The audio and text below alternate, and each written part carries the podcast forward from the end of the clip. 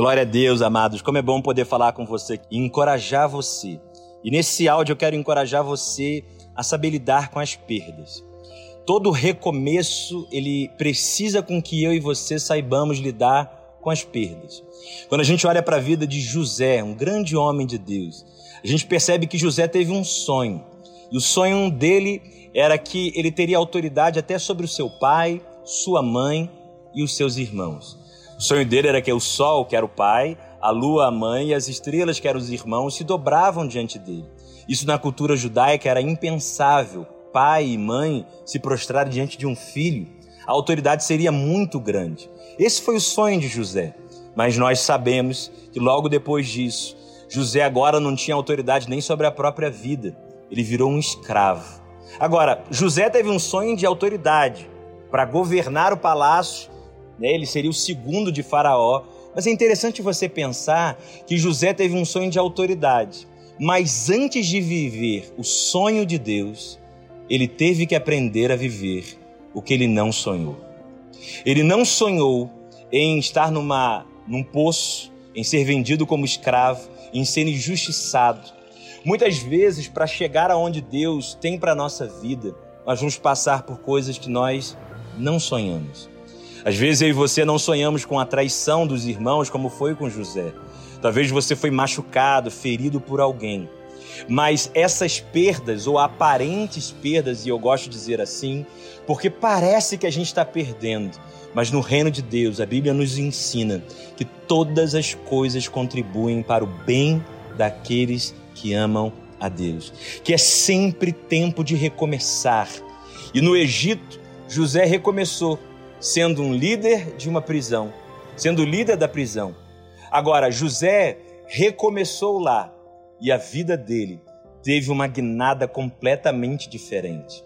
Talvez você ache que você está perdendo, mas quem sabe você não está sendo transferido para o lugar aonde Deus vai cumprir a promessa dele na sua vida. Nós não podemos desejar a ressurreição sem passar pela morte. Nós não podemos desejar os sucessos sem entender que até lá aparentes fracassos vão aparecer. Aprender a lidar com as perdas é algo que eu percebo que as pessoas parecem não saber.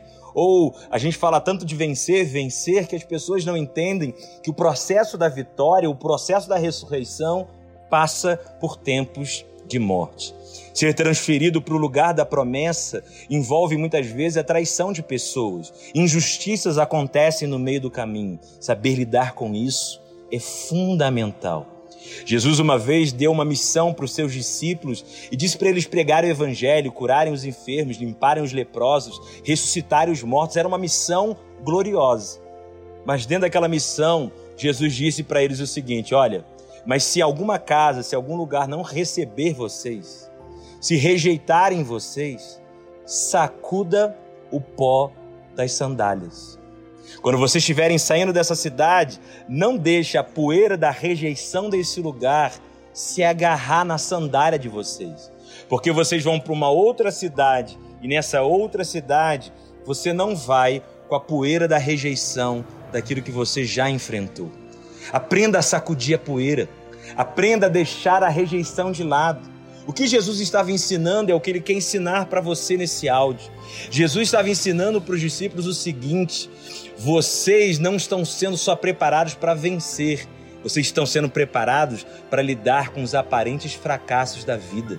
Vai ter gente que não vai, reje... que vai rejeitar vocês. Sacuda a poeira joga a rejeição para o lado, recomece. Existe uma outra cidade, existe uma outra situação que precisa de você.